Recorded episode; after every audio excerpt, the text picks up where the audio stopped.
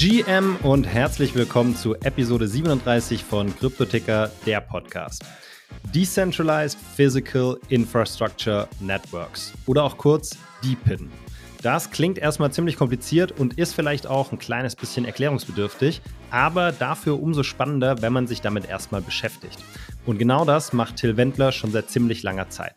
Er ist bereits seit 2014 im Blockchain-Space und hat sich schon 2016 damit beschäftigt, wie man die Themen Internet of Things und Blockchain zusammenbringen kann. Daraus entstanden ist dann letztlich Peak Network, eine Layer 1 Blockchain, die sich auf Deepin-Anwendungen spezialisiert hat. In Episode 37 erfahrt ihr, wie Till Deepin beschreibt, lernt einiges über verschiedene Projekte, die bereits mit Peak arbeiten, erhaltet Insights zu Machine DeFi und Machine NFTs sowie viele weitere spannende Perspektiven.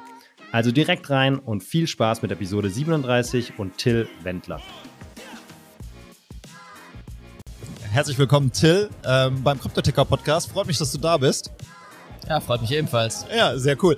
Ähm, du bist Founder von Peak. Peak ist eine Layer One Blockchain äh, für Deepin, aber äh, ich kann das wahrscheinlich schlechter erklären als du. Also vielleicht mal ganz grob, was ist Peak und was machst du? Wie, wie, wie kam es dazu? So, wer, wer bist du? Ja, fangen wir vielleicht erstmal genau äh, damit an, wer ich bin. Holen wir mal, holen wir mal ein bisschen aus. Äh, bin äh, so Ende 2014 äh, in den ganzen Blockchain-Space eingetaucht, äh, gerade auch in den Anfängen von Ethereum, äh, sehr engagiert gewesen in der Community, viel ausprobiert, äh, mit vielen Leuten gesprochen, viele Events besucht, äh, eben dementsprechend dann eingetaucht. Ja, bin dann äh, so 2015, 2016, ja, habe ich dann verschiedene Sachen gemacht in dem Bereich, hauptsächlich eben versucht in ein paar Use Cases einzutauchen. Die ersten haben sich dann auch so 2017, 2018 äh, ergeben, wo wir äh, mit verschiedenen Firmen dann Use Cases umgesetzt haben im Bereich ja, Maschinenökonomie, also beispielsweise mit dem Gimori, dem größten Maschinenbauhersteller, ähm, ja, verschiedene Use Cases angegangen. Ähm, dann auch äh, ein, zwei Jahre später mit, mit Audi in verschiedene Use Cases eingetaucht, ähm, zum Thema Charging beispielsweise. Ähm, und das waren auch so dann die ersten Schritte äh, ja, Richtung Peak. Äh, und dann, ähm, sagen wir mal, so wie Peak heute aussieht und ähm, ja, mit dem, was wir tun und wie wir ausgerichtet sind, das hat sich dann so richtig angefangen zu formen 2000, Mitte 2020. Okay, aber dann warst du, also dann warst du sehr früh erstens dabei und auch sehr tief drin. Und äh, äh wenn ich es richtig verstanden habe, hast du das auch quasi Fulltime gemacht, ne? Ich habe das, äh, genau, ich habe das äh, tatsächlich alles, alles Fulltime gemacht. Ja, aber ähm, hast du einen Tech-Background? Ja, mehr, mehr oder weniger. Also ich bin damals äh, dann erstmal sehr technisch eingestiegen in die ganzen, ganzen Geschichten. Äh, und dann hat sich das immer so ein bisschen weiter äh, ja, Richtung Business verschoben, dann auch teilweise natürlich Richtung Fundraising, weil ich relativ schnell gemerkt habe, ja, kostet alles Geld. Ja, das kostet alles ziemlich viel Geld und wenn man wirklich was vorhat zu bauen, was eben nicht äh, ja, über Nacht implodiert und dann wieder verschwindet, dann ähm, ja, braucht das schon größere Mengen an Kapital und ja, heute, heute immer noch. Von daher ja, das kann ich mir vorstellen. aktiv, genau. Okay, und ähm, äh, vielleicht mal, mal andersrum gestartet und nicht direkt mit Peak. Äh, wir hatten es, oder ich hatte es eingangs gesagt, Peak ist ein bisschen fokussiert auf Deepin. Deepin genau. ist ein sehr neuer Begriff. Äh, vielleicht kannst du es mal grob erklären, was ist Deepin, woher kommt das Ganze? Ja, tatsächlich das erste Mal, dass ich es, glaube ich, äh, auf Deutsch erkläre. Ähm, aber genau, DePIN steht für dezentrale physische Infrastrukturnetzwerke. Äh, bedeutet im Prinzip also äh, ja ähm, die Incentivierung mit Hilfe von Tokens, um äh, mit der Community dezentrale ähm, physische ja, Infrastruktur, Infrastruktur zu errichten. Ähm, vielleicht um mal ein paar Beispiele zu nennen, um das Ganze greifbarer zu machen. Ähm, viele kennen vielleicht auch Helium. Äh, Helium ist am Ende des Tages auch ein DePIN, also es hat Du hast dementsprechend deine, deine Hotspots, also deine Hardware. Genau, muss man glaube ich einmal erklären. Helium ist im Prinzip äh, ein, ein ja, Internet an, oder? Erklärst du? Genau, ein dezentrales Connectivity-Netzwerk. Also ja. äh, um Konnektivität zur Verfügung zu stellen. In dem Sinne, äh, bei Helium geht es um, um LoRaWAN, also äh, ja, IoT-Connectivity. Ähm, das Ganze lässt sich aber auch auf, auf viele andere Dinge übertragen. Und äh, ja, andere, andere Beispiele jetzt auch aus Projekten, die auf Peak aufbauen, ähm, beispielsweise ähm, eLoop, das ist eine Carsharing-Plattform aus äh, Österreich, eine, eine der größten in Wien, knapp 250 elektrischen Fahrzeugen, also Teslas, die das Ganze, die unsere Plattform sozusagen nutzen, um ähm, ihre Teslas zu finanzieren, ihre Flotte zu finanzieren, äh, mithilfe der Community, damit ihre Infrastruktur sozusagen aufzubauen, ihre physische Infrastruktur im, im Sinne von Autos und äh, dann halt auch eben in der Lage sind, äh, einen Teil der Revenues, die über das Carsharing generiert werden, auch wieder zurück an ihre ähm, ja, User zu übertragen. Ein anderes äh, spannendes Projekt, was äh, auch in unserem Ökosystem baut, ist Natix, ähm, ja, auch genannt Internet of Cameras. Also wenn man heute ja, sich so überlegt, wie die ganzen Straßen beispielsweise gemappt worden mit diesen Google-Autos, die überall durch die Gegend gefahren sind, ist natürlich sehr kapitalintensiv. Am Ende landen die Daten ähm, im Prinzip ja auch äh, nur in den Händen von Google. Ähm, und äh, Natix lässt sozusagen die User die Straße mappen, äh, hat dementsprechend auch Vorteile, dass sowas wie Schlaglöcher auch detected werden können, beispielsweise, also die Beschaffenheit der Straße.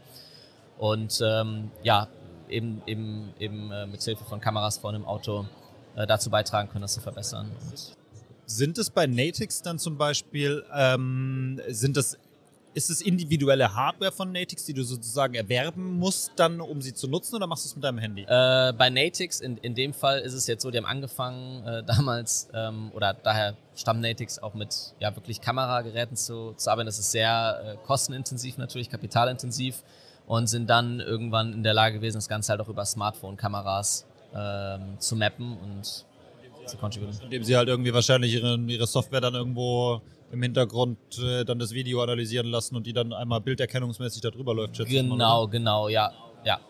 Ja, okay. Gut, also äh, Deepin, äh, um es irgendwie mal zu, zu, zu zusammenzufassen, glaube ich. Also du versuchst sozusagen einfach mit äh, Hardware-Devices oder mit irgendwelchen Devices im echten Leben sozusagen ja eine Infrastruktur aufzubauen. Genau, mit Hilfe der Community. Und das Ganze das mit Hilfe der Community. Genau. Genau, und das Ganze findet dann aber entweder die Datenspeicherung oder die Verifizierung der Daten oder sonstiges findet dann quasi on-chain genau, statt. Genau, in dezentraler Form on-chain. Dafür provide, providen wir dann halt auch die ganzen ja, Funktionen äh, schlussendlich, also sowas wie Maschinenidentitäten, dass die eben auch self-sovereign sind.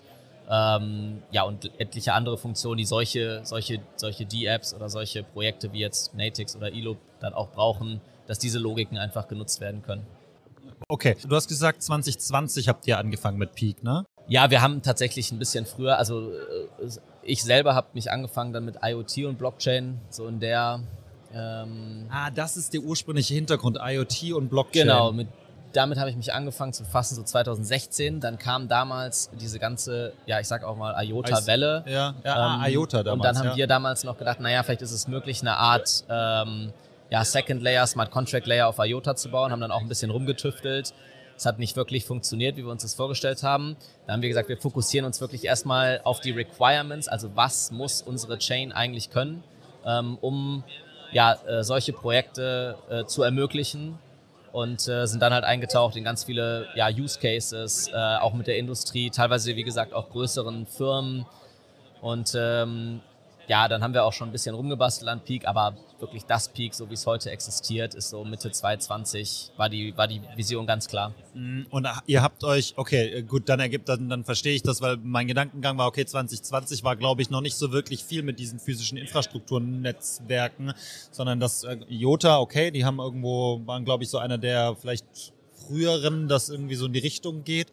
Äh, wie, wie weit seid ihr jetzt? Also Blockchain ist live, gehe ich mal schwer. Also ist alles irgendwie live. Ihr habt einige Projekte, die drauf laufen. Ja. Wo steht ihr da gerade so in der Entwicklung? Was sind, was ist euer aktueller Stand und wie geht es auch irgendwie weiter?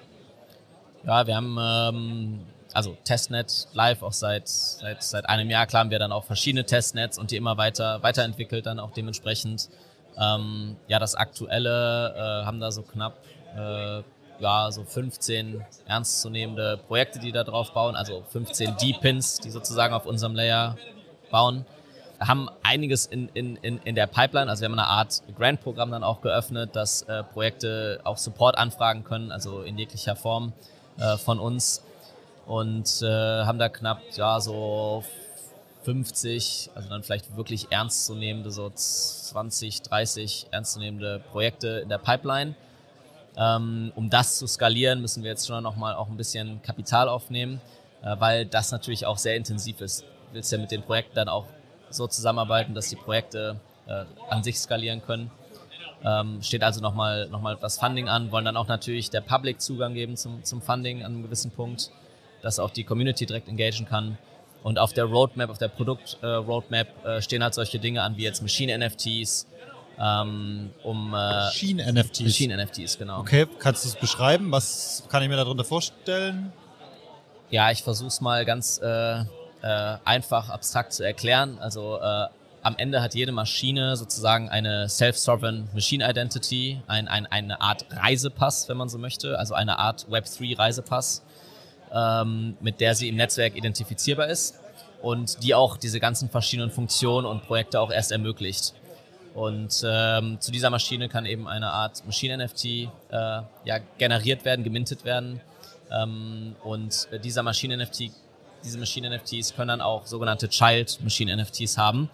Und äh, damit lassen sich zum Beispiel dann Prozesse abbilden wie äh, Finanzierungsprozesse für eine Maschine. Also ich will heute meine Maschine vielleicht crowdfunden, ähm, dann kann ich das tun, indem ich äh, ja, Child-NFTs issue, die dann eben auch einen gewissen Revenue-Share zum Beispiel von meinem Machine-NFT äh, bekommen, wenn der in, in, in Benutzung ist.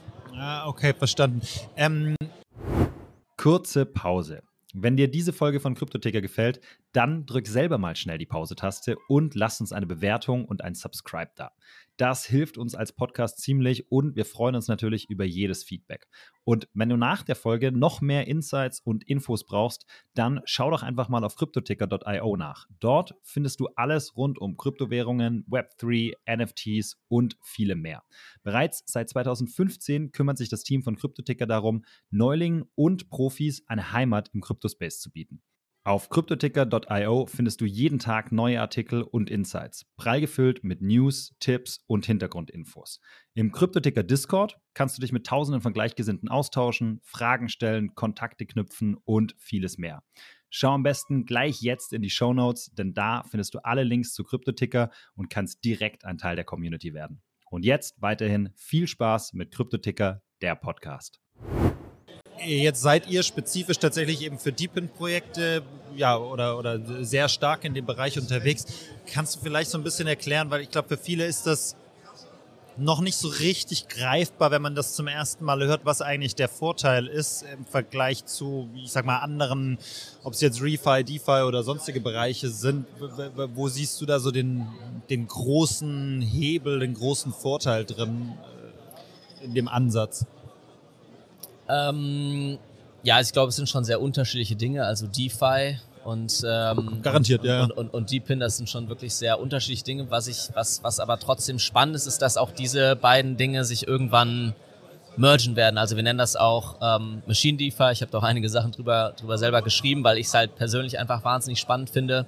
Äh, wenn man jetzt zum Beispiel zu dem Thema Maschinen-NFTs zurückgeht, ähm, dann glaube ich, äh, dass es irgendwann in der Zukunft zum Beispiel möglich sein wird mit deinen ähm, Machine Child NFTs, also deinem zum Beispiel einem Teil von einem Tesla, den du in einer Carsharing-App, äh, der dir gehört, in der Lage sein wirst, zum Beispiel äh, das als Collateral zu benutzen ähm, oder als äh, also im Sinne von Borrowing und Lending, Lending auch ja, äh, ja, zu benutzen. Ja. Ähm, dann glaube ich, dass so Dinge auch wie Prediction Markets sehr spannend sein können. Also wenn ich zum Beispiel eine Versicherung bin und ich versichere heute äh, die Flotte von Teslas, dass ich dann äh, zum Beispiel auch eine Wette äh, auf ein gegenteiliges Outcome machen kann und damit sozusagen auch meine Position hedgen kann. Ich wollte gerade sagen, genau, so am Ende des Tages genau. ein Hedging der, der, der Hedging, Risikoposition. Genau, ne? genau. Und ich glaube, da vermischt sich dann auch eben äh, DeFi, also wie, wie gesagt, wir nennen es dann auch Machine DeFi, mit Deepin an einem gewissen Punkt. Ich glaube, das wird richtig spannend. Also ich glaube, das eine schließt das andere nicht aus.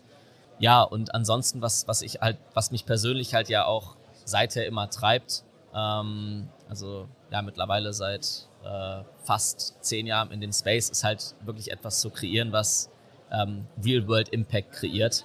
Ähm, also wirklich einen echten Mehrwert. Und äh, jetzt fühlt man wirklich das erste Mal so seit diesen ja, fast zehn Jahren in dem Space, da, dass das wirklich möglich ist. Also dass die, dass die Hardware in der Lage ist, das abzubilden, dass die Communities bereit sind, diese Infrastrukturen mit aufzubauen, dass man ja natürlich auch die, die nötigen Funktionen alle zur Verfügung stellen kann, entwickeln kann, ähm, dass Dinge wie NFTs sich weiterentwickelt haben. Genau, und äh, ja, das finde ich halt spannend. Da kommt einfach vieles jetzt gerade, glaube ich, zusammen. Genau. Aber auf der anderen Seite ist ja momentan, jetzt wenn wir uns mal einfach eine, eine finanzielle Marktsituation anschauen, auch, auch Finanzierungssituationen anschauen, ist es ja gerade durchaus schwierig. Ähm, siehst du das auch als Chance, jetzt in Ruhe viele von diesen Projekten, die noch teilweise auch jung sind, jetzt in Ruhe aufzubauen, ohne sozusagen gleich von Anfang an in eine Hype-Situation reinzukommen? Oder ist es, also was überwiegt? Ist es der Vorteil, jetzt in einem Bear Market in Ruhe arbeiten zu können oder der Nachteil, gerade wirklich Schwierigkeiten mit Funding zu haben? Mm. Oder siehst du einen ganz anderen Punkt? Ja, sehr gute Frage. Also ich glaube, ähm, Deepin hat nochmal einen Vorteil gegenüber jetzt zum Beispiel DeFi oder NFT-Projekten oder Metaverse-Projekten beispielsweise. Und zwar, ähm, dass es halt immer einen, einen echten Wert, also eine echte Echtwelt, eine Echtwelt äh, ja, Zugang hat und dementsprechend auch nicht nur Investoren aus der Web3-Welt angesprochen werden können ähm, oder auch äh, Communities aus der Web3-Welt, die wirklich tief in der Materie drin sein können, sondern ja, der Average äh, Interessent von einer, ja, von der Carsharing nutzt, hat die Möglichkeit zum Beispiel einen Teil von einem Tesla mit äh, ja, zu own, äh, zu gehören. Genau, ja, ja, genau. Okay, ja, sehr, sehr spannend. Ja gut, ähm, dann wünsche ich auf jeden Fall viel Erfolg weiterhin mit Peak, ähm, sowohl, dass ihr weiterentwickeln könnt, als auch, dass irgendwie neue spannende Projekte dazukommen. Danke für den Einblick in Deepin und in Peak vor allen Dingen. Ich pack die Links in die Show Notes rein. Schön, dass du da warst. Ich danke dir ganz herzlich. Ja, ich danke dir ganz herzlich und äh, ja, freue mich, dass ich hier sein konnte. Alles danke klar, dir. bis dann. Ciao. Ciao. Vielen Dank fürs Zuhören. Wenn dir die Folge gefallen hat, dann lass uns gerne ein Like da, klick auf Abonnieren, mach eine Bewertung und schau auf jeden Fall auch mal auf unsere Social Media Kanäle sowie den Newsletter. Dort findest du immer alle News rund um Kryptoticker, der Podcast. Und jetzt einen schönen restlichen Tag, Abend oder Morgen und bis zum nächsten Mal.